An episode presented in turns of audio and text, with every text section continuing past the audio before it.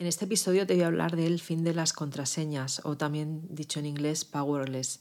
Hace justo un año publicaron un artículo en el MIT, en la revista del MIT, que hablaba de la llegada del powerless o cómo poco a poco iba a ir desapareciendo el uso de contraseñas tal y como lo conocemos hasta ahora.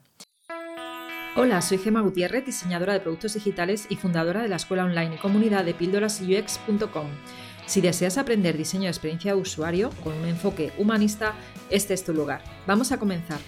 Si escuchaste los episodios de mi podcast sobre ciberseguridad, de los números 108-109, sabrás que esta forma de autentificación tiende a ser más un riesgo de seguridad que una medida de seguridad.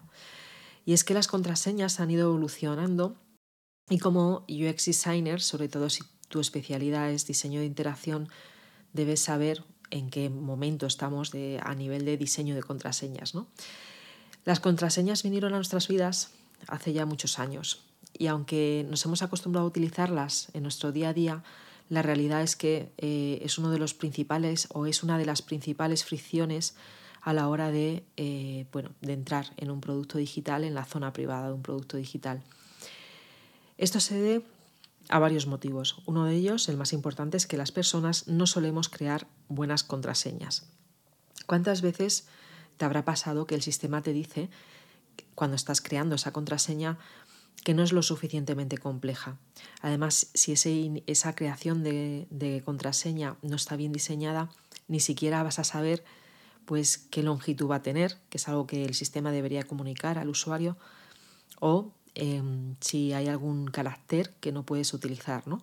El caso es que eh, esto es muy frustrante.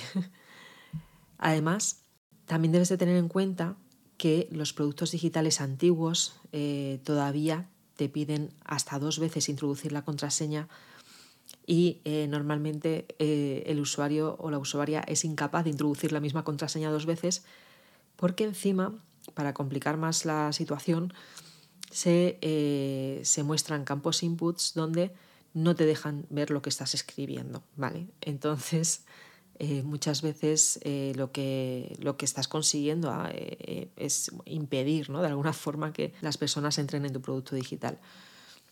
Este es uno de los motivos por los que ya solo se pide que introduzcas la contraseña una vez y en caso de que la hayas introducido mal, pues tienes un buen diseño o deberías de tener un buen diseño de recuperación de la contraseña que sea rápido.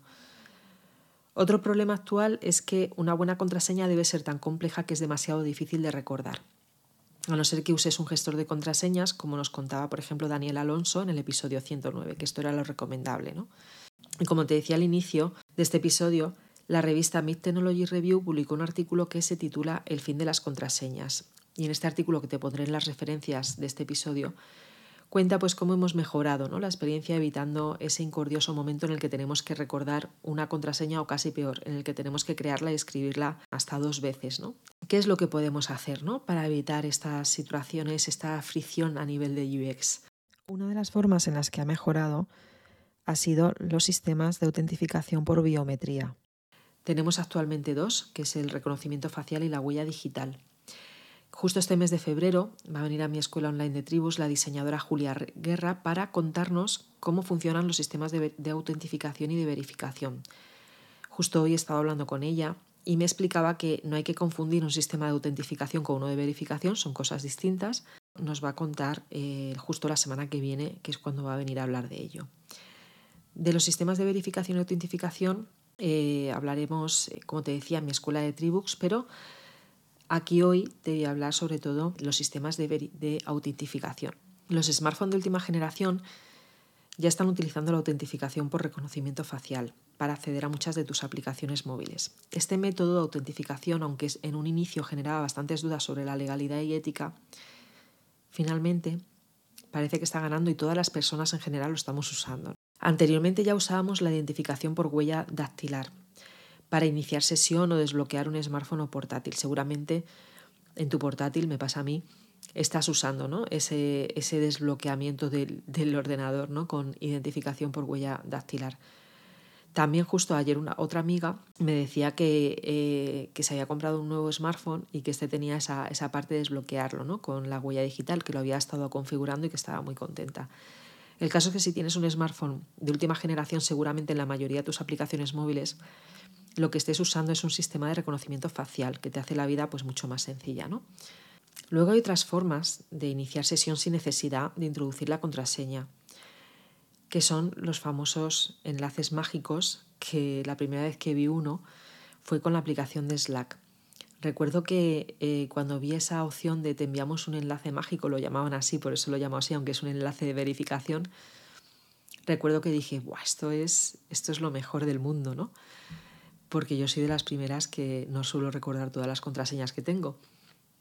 Y ahora puedes ver eh, cómo otras aplicaciones como Booking también la usan. En el caso de Booking eh, tienes que introducir tu correo electrónico primero y luego ves que aparece la posibilidad de iniciar sesión con enlace de verificación.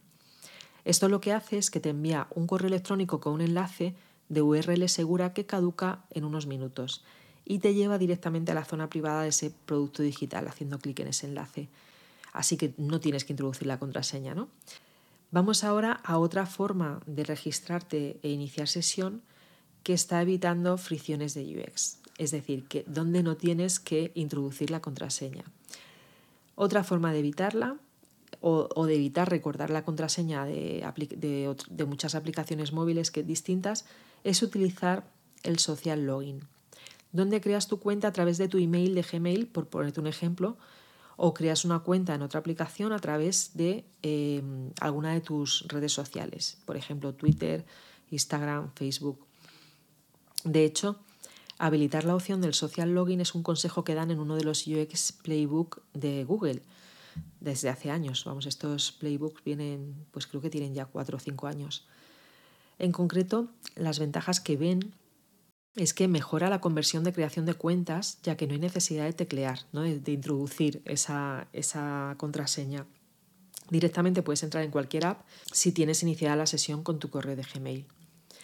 La ventaja además es que genera más conversión a nivel de creación de cuentas y generas también una buena seguridad de la cuenta, ya que eh, lo estás haciendo a través, en este caso, de tu correo electrónico, ¿no? que sería uno de los ejemplos. Si estás en Tribooks, eh, seguiremos hablando de este tema, pero no solo por la masterclass de Julia, sino también porque este mes hemos lanzado un reto sobre cómo mejorar la experiencia de uso del producto digital en cuanto al inicio de sesión y creación de la cuenta. Si te interesa, eh, pues bueno, entra en pildurasux.com, que ahí podrás acceder a mi escuela entrando y pagando tan solo un mes. Así que espero que te haya gustado estas formas de evitar eh, introducir la contraseña y seguimos hablando de temas de diseño de interacción o diseño de experiencia de usuario en general. Espero que te haya gustado. Si te ha gustado este episodio, compártelo en tus redes sociales. Y eh, si quieres saber más, pues ahí está mi escuela o también te puedes suscribir a mi newsletter. Hasta luego y hasta, hasta el próximo episodio, que espero que sea muy pronto. Si después de escuchar esta píldora te quedaste con ganas de más, entra a mi escuela online de Tribooks, un lugar donde UX designers de todo el mundo aprenden, evolucionan y hacen comunidad.